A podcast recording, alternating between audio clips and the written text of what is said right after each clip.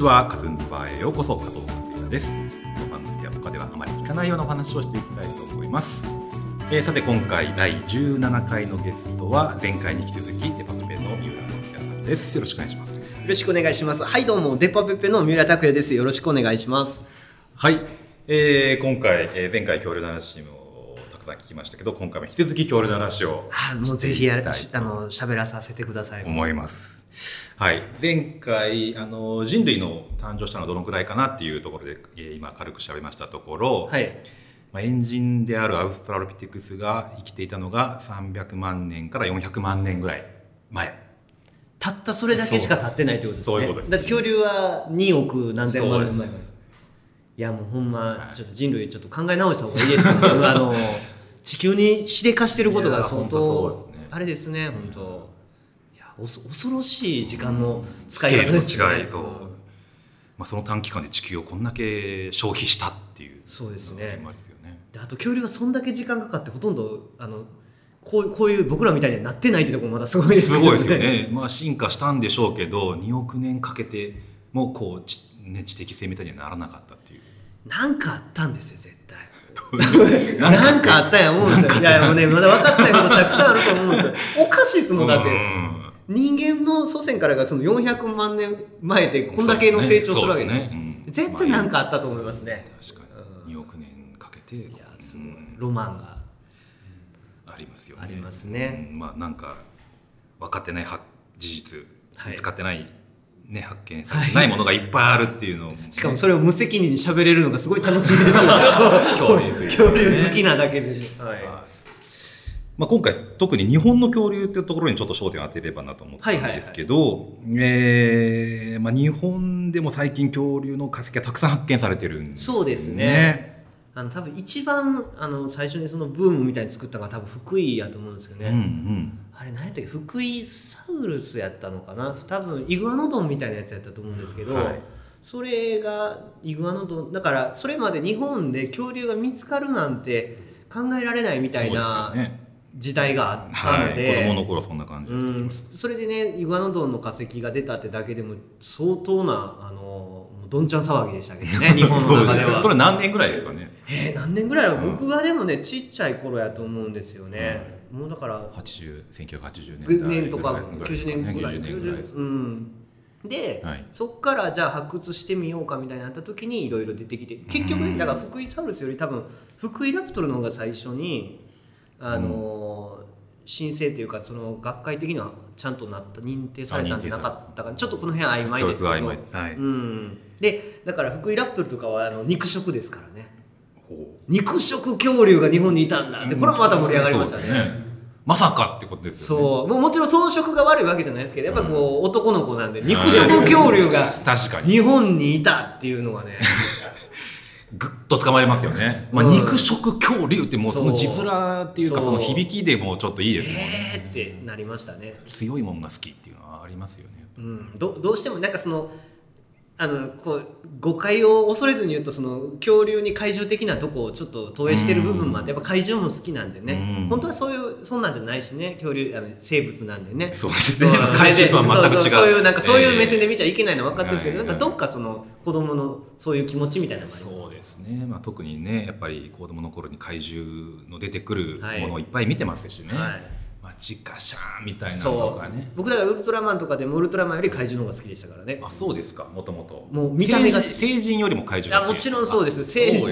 だから僕成人っぽくの方が僕結構好きなんですじゃあウルトラセブンとかは良かったわけですよね。そうですね。ね成人が多いから。ね。そうそうそうそう。そうあとエースになると鳥獣っていう怪獣じゃなくなるそうですね、まあ、異次元から来たり異次元からそう。ねやっぱり異次元から来て空割ったりねそうそうそう。マキシムが空から来た マキシムとか懐かしい。はいそうそう。でもなんかブロンズ像にしちゃう。そうそうそうそう。ポリト星人とか。一ポイント星人懐かしいですね。ありますけどそう。そうまあねまあ彼らもね光の国から助けに来てくれる。そうですね、そういうのもあでも怪怪獣と怪獣が戦ったり恐竜と恐竜がね 戦うっていうのもやっぱりロマンがあるというかそうですね。グッと思いましたよね、うん子供の頃、恐竜好きな人でまあ本当に知識がねある人はもっとこうその恐竜学もしくはこう生物学的な観点からすごいこうこう好きって言うんでしょうけど、僕の場合は本当にまあ、骨の見た目が好きってとこから入ってるんで、その肉食恐竜が出たっていうのはちょっとあの日本でね。フィーバーでしたね。個人的フィーバーフィーバーですね。そう。あと最近ね、なんかね北九州とかの博物館やった命の旅博物館やったかなっていうところとかはすごくてあのそこで出てきた日本の恐竜も展示してるし、はい。あとその肉食恐竜でいうとあのティラノサウルスってすごいあの昔全然全身骨格あんまその100%出てるなんてほとんどなかったんですけどスーって愛称の恐竜が9割ぐらいやったかなほぼ全身骨格出たっていうんですごい話題になったそのはいスーのレプリカが展示してあったりとかするんですよ。スーはどこで発見されたんですスーはアメリカやった多分た確かね。わあのかそれも見てます？三浦君スーがあのはい。レプリカレプリカは？であ見ました見ました、はい。であのレプリカっていうとあのなんや本物じゃないかと思われるんですけど、もう大体ねレプリカが回ってきますからね。でレプリカ取るのもすごいお金かかるんですよね。あれ恐竜の骨とか。だからそれを常設で展示してるっていうのが日本にあるっていうのはこれまたすごいことなんじゃないかまあ、三浦君はデパペペの音楽活動であの日本中をねツアーで回ったりとかされるじゃないですか、はいはいはい。やっぱそういう時にこうあこのこの地方は、はいはいはい。えーああの恐竜発見されたなとか。そうですね。うん。あの、分かるところの範囲では。だまあ、そこは、そこまで掘り、深くは、こう、分かってはないんですけど、やっぱ福井県になかなかね、ライブ行けなかったんですけど、はい。行けた時は、やっぱちょっと、有名なんで、恐竜ドームまで行っちゃいましたね、早起きしてね。ああ、ここで。ライブの日にライブの次の日の朝、移動、移動しないといけないですけど、朝一で起きて行きましたね。はあで、その恐竜ドームの裏に山があって、今もう発掘してるっていう。うーん。あそうなんですか、そこでねいろいろ、ね、また展示してるのも面白くてなんか何やったっけな。あそうそう「ジュラシック・パーク」でさっきあの前回その出てたベロキラプトルっていうのが僕好きやっていう話したんですけど、それのベロキラプトルがそのジュラシック・パークで、えー出てた時ははい。いまいち生態が分かってなかったんではい。代わりにこの恐竜の生態をイメージして作りましたっていうなんかそのデザイン案のはい。なんか原本見て原本じゃ複製なんかなみたいなのが展示してあったりとかあそういう。福井には。うん。うん。あジュラシック・パークはベロキラプトルじゃないんですかじゃあ。のねベロキラプトルって名前で出てきてるんですけどあれ多分人と同じぐらいの高さぐらいの大きさだったじゃないですか、はい、ちょっと大きいぐらい実はベロキラプトル子犬ぐらいなんですよ。めそんなちっちゃいんですか？で全然分かってなくて、はい。あれは多分ユタラプトルっていう、その時出た新しい新種のラプトルの大きさのやつで多分これぐらいなんちゃうかっていうのを多分ねあれマイケルなんとかさんが書いてる時にそんな設定になってたんでしょうね、でまああの撮影の時にそれぐらいの大きさがいいんじゃないかって多分スーツ的にも人に入るんでちょうどであれ大きさってそうそうそう。で多分ディディノニクス化というかその性質的にもそんぐらいのはい。なんですか能力で大きさをユタラプトルっていう状態のはい。全然違うベロキラプトルなんですけど、はい。で僕もその時見てた時小学2年生ぐらいやったかな、はい。分からんから、うん、そうジュラシック・パーク見てる時あれがベロキラプトルなんや言うて好きにな思いったんですけど、ますよね、実際はじゃあ小犬ぐらいのその後に恐竜博行ってあまりにこの骨格の小ささにすごい驚愕でしたけどね。えー逆驚愕みたいなことですよね。逆にそのねあの同じ「ジュラシック・パーク」に出てたデュロフォサウルスっていうあの劇中ではなんか襟巻きあって毒を吐く、うんうんまあ、実際そうしてたかどうかはちょっと、怪しい。とこなんですけど、まあ、そのディロフォサウルスっていうのの方がちっちゃく描かれてるんですけど、うん。ディロフォサウルスの方が全然でかかった。だからそういうのもねやっぱりはい。まあだからその前回の話じゃないけど再現のものだけを信じるんじゃなくて実際骨を見に行くっていうのがねあそこでもやっぱ骨が。何よりの説得力が。骨至上主義。骨至上主義。は い骨至上主義ですね。骨は嘘をつかない。骨は嘘をつかない。かなと僕は骨を見ろってことですよね。そうです。ね。骨を見なさい。そうそうそう。もうな何何はともあれあの常設展でもいいから骨を見る 僕は思います。恐竜好きなる各地のううん。ん確かに。分かりました。僕もちょっと気にしてみたいと思います。僕も札幌大学はいはいはい、ねあのいっぱいあるんですよ。はいはいはい。展示展それ見に行きました。あ本当ですか？はい北海道行った時に。あいいですね、で常設に僕もあのー子供の頃ね神戸に住んでたんで一番手っ取り早く行けるのが大阪市立自然史博物館というところにあるまあもう昔ながらのまだアラサウルスがゴジラみたいな体型で立ってる状態に僕がいた頃はなってたんですけどそれでもすごいやっぱ嬉しかったですもんね。あれは何なんですかね。くあの発見された骨をはい。立ってる姿に組み上げた。そうでかね。多分その、うん。なんでしょうね。やっぱゴジラの印象が強かったんじゃないですか。ゴジラが先なのか恐竜が先なのかっていうのもあるんですけど。もう僕らからしたらだからごっちゃごっちゃになってる なっちゃってそうのですよねでもあれはまあ尻尾と体重のバランスを考えた時にきっとこういうそうですね。歩き方してたっていうのが後々分かってきたううん、であとあんま足跡の化石がいっぱい見つかるのに、尻尾引きずってるのがそこについてないっていうね。なるほど、うん。足跡の化石っていうのもすごいですようん。ね、ていうかなぜそれを気づかなかったとも思うんですけどね。そそれまで、ねうん。確かに。まあそういうもんかと思って、なかなかでも足跡そうですね。足跡の化石を残ってんのもすごいですよねあと最近日本の恐竜ではムカワ竜っていうのが北海道のムカワ町で国内最大全長8メートル全身骨格化石が発見され1た。これメートルって相当でかいです。これ僕テレビで見てすごいなと思ったんですけど、これなんか僕それしちょっと調べたらハドロサウルスなんでしょう。うん。ハハドロサウルスっていう、ん。多分カモノ走るかなみたいな。多分だから白亜紀じゃないんかなわかんないですけどね、うん。いやいいですよ。8メートルって8相当でかい。今日本で見つかって一番大きいってことですかそういうことですいやー超巨大生物ですよ、もうそあとまあ全身の骨格が出るっていうのがやっぱりそうですねん確かに。今までなかった。それってなんで出やすかったんでしょうね。それ出やすかった。あそれなんかあの残ってたってことですよね。あのなんかうその番組ではうんなんか海の方に一回沈め沈んだことによって、はいはい。あの荒らされなかったりあの残ったんじゃないか、まあ、上に堆積していたことによって保存されたんじゃないかっていう話。だから化石の成り立ちにもドラマがあるんですよそうそうなんですよ。すごい偶然が重ならないと残らないわけですよ、僕ね、うん。すごい好きな化石のその成り立ちのやつが一個あって どうぞ。あの好きなねベロキラプトルが、はい。モンゴルのゴビ砂漠で、はい。プロトケラトプスと戦いながら多分土砂崩れあーなんかちょっと聞いたことそう巻き込まれてその戦ってるままの残ってんですそう残ってるっていうのがねすごいすごいですよね。あの有名で、昔図鑑とかでね写真を見てたんですけどたまに恐竜博でレプリカかななんかで回ってくるんですよ、うんうわーこれやっててすごい感動したのに今思い出しましたその。それもすごいですよね。なんかね、うん。もう恐竜博博ってフェスみたいなもんですからね。今 日そうですよね。なんか今まで写真で見てた恐竜の化石が来るみたいな。確かに。うん。海海海外のアーティストが来るみたそうそうそう。いな一緒ですよね。今年のヘッドライナーはこれって どっかの国から来たみたいな。そうそうそう。あります。今でも行きます恐竜博。行きます行きます、うん。えっ、と今年も幕張のやつは行って、あのー今年何やったかテーマがギガ恐竜博やったかな。なんかそんなんやったんですけど多分すごい大きい恐竜が出るっていう時の年やったんですね、でまあ大きいからまあ多分ジュラ紀とかの恐竜だったとは思うんですけどそれは全然いいんですけど確かねあのルヤンゴサウルスっていう超巨大恐竜。のうん。全長約38メートル。38メートル。あんねんすごいですね。めちゃめちゃでかかったんですよ。めちゃめちゃでかいですね。大腿骨がもう半端ないんですよ。ひ人一人入るんちゃうかぐらいの大腿骨が。そんな大きな恐竜でもねでも言っても草食なんですよ。もう僕はやっぱ肉食恐竜が好きなので、うん。で同じでこうやって面白いなと思ったのがねあのティラノサウルスの化石があったんですけど、愛称がワイレックスっていう名前で、はい。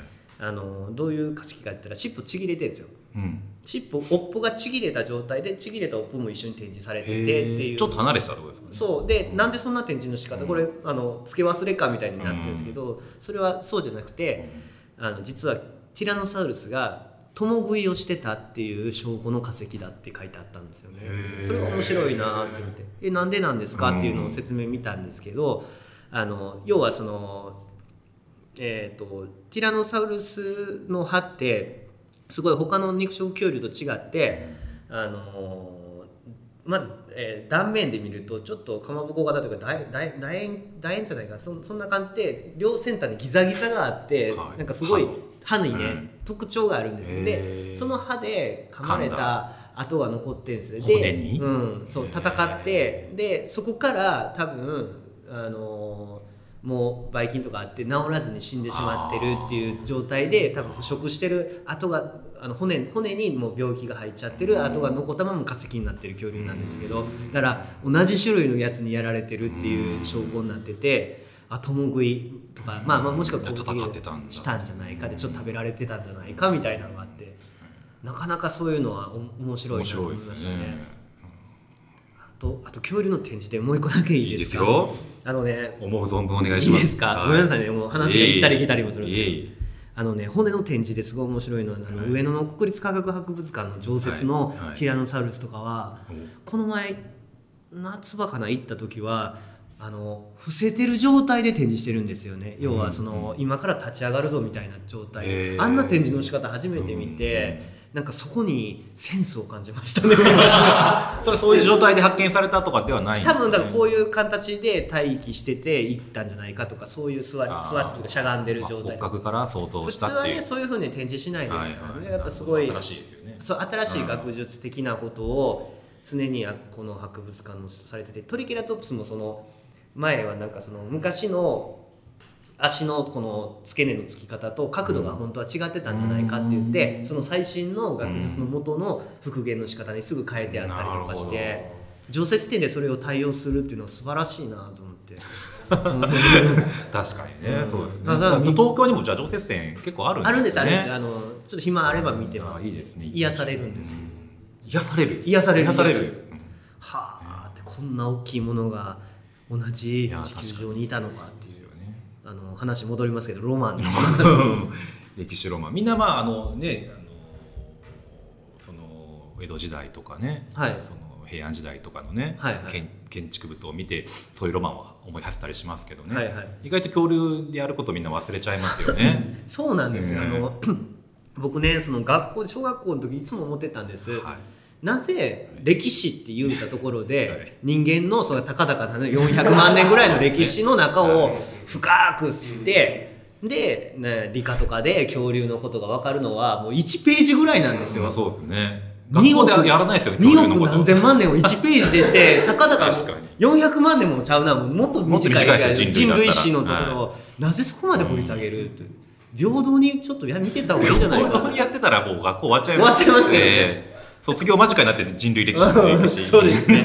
でもねそれぐらいのなんか熱量の差を感じるな。確かにね。だ子供たちがこう恐竜とか好きやったのに忘れてしまうのはそういうところもあるんじゃないかなとう。ん。もっと。まあ学べることも多いですよ恐竜から。もっと。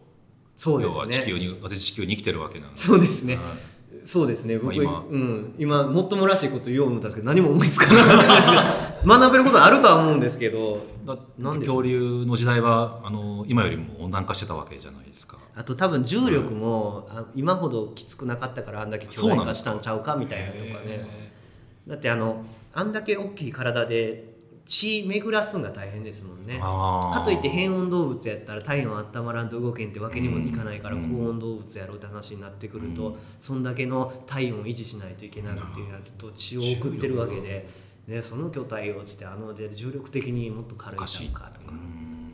多分その地軸のズレで地球のねもっともっとその今と角度が全然違ってたから、あのーその太陽との関係も全然違ってて、うん。そうなるなってたんじゃないかみたいなのも言われてますけどね。うん。まあいろいろ説ありますよ。とは大陸自体もあの今と全然違うわけなんでね。そうしたらだいぶバランスも絶対違ってておかしくないですよね。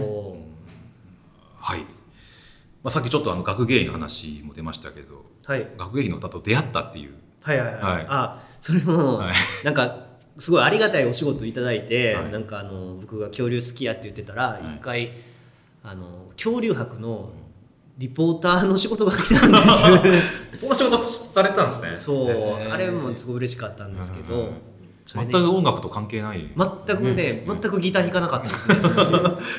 いいですね幅が広がって、でリポーターでやるときにはい。一緒に、まあ、解説してくださる方があの林さんっていう学芸員の方やったんですけど、はい実は同い年やったかな、えー。ぐらいなんですね。そんで大阪市立自然史博物館それこそ僕がちっちゃい頃よく行ってたところの学芸員の方なんです。勤めたんですね。であの一緒に見させてもらったんですけどじゃあ林さんあの逆に音楽好きでね、うん。フェスとかも行くんですみたいな言って、うん。あの僕のこと興味持ってくださって、僕はすごいヒーローじゃないですか学芸員なんで。もうすごいなっていろんな裏情報聞けるわと思って、はい。はい。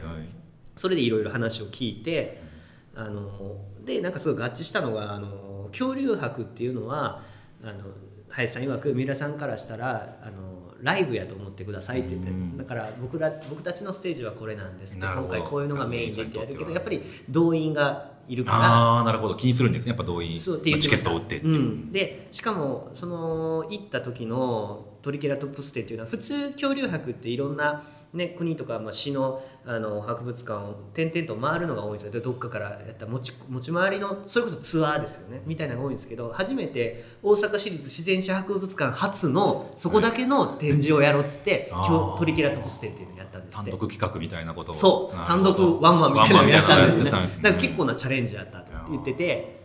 であのまああの林さん本当は一番の自分の先行してるのはステゴサウルスなんですけどやっぱステゴサウルスよりはトリケラトプスの方がいいかなうんあるかなってでそれが面白いって言って。であのこれこれ言っていいんか分かんないですけど、はい。ああのやっぱそのティラノサウルスを入れるか入れないか問題っていうのがあったんですよ。やっぱそのなるほど。面白いね。れいるからお客さん入るけどうん。最終的にはまああのいろんな人の意見があって1体だけ入れたけどうん。本当はトレキラツボスだけで締めるっていうのも渋かったかうなん。みたいな話をしてりますよ。るのがあの僕からしたらめっちゃ面白いなって。そ んなせめぎ合いあるんすねとか言って展示にとか言って。であとやっぱディラノサウルス人気あるんですね、まあそこまで。うん、やっぱりそのやっぱ対象本当は恐竜ファンってすごい年齢高い人もいっぱいいるけど。A ちゃんみたいなもんですかねフェスにおける。あまあそうですね。宮沢うん。永吉みたいな。まあそれあとやっぱと鳥来た感がないじゃないですか。やっぱ見たあなんや肉食よりなかったんかみたいな肩透かしにしないのかなとああまあねそれ見たかった人にとってはそうそう。だ逆にそれを狙うフェスもあっていいかなっていう話もされてましたけどね。朝朝霧みたいなフェス。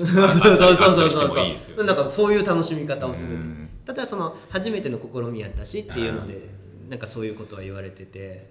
であのー展示の見方もねすごい教わりました。うんやっぱりちゃんとその骨見てもパッパって見るんじゃなくて絶対プレートみたいなのに何々恐竜ね。うん。でこれがまあレプリカか本物かもちろんはい書いてあってどこどこ博物館からのレプリカ持ってきてますとかそういうのがちゃんと書いてあるやつ。はい。もしくは書いてなくてあの中国とか今すごい恐竜いっぱい発掘してるからそこからレンタルみたいなのもできるんですよ、はい。でなのでなんかまあそういうのも含めてちゃんとご覧になると面白いかもしれませんねって言って林さんは、まあ、子供の頃からやっぱりずっと恐竜好きでそうなんですよ。そこに至ったってことですかね。で、あのー恐竜学っていうの僕もねその慣れまあ、なんか高校ぐらいから大学結局行かなかったんですけど行く時になんか恐竜学専攻みたいなのやりたいなと思ったんですけどその当時恐竜学って日本で学問として認められ認められてなかったんですよ。うん。今あるんですか今はあるんですっへてー。林さんあるって言っての第一世代なんですって。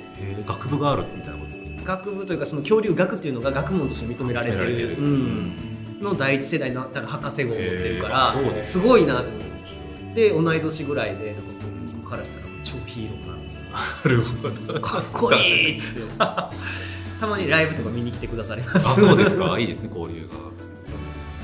林さんもね頑張ってほしいなってはい。じゃあこんなところで林さんの話を聞けたところで今回お渡りしたいと思います。はい。はい。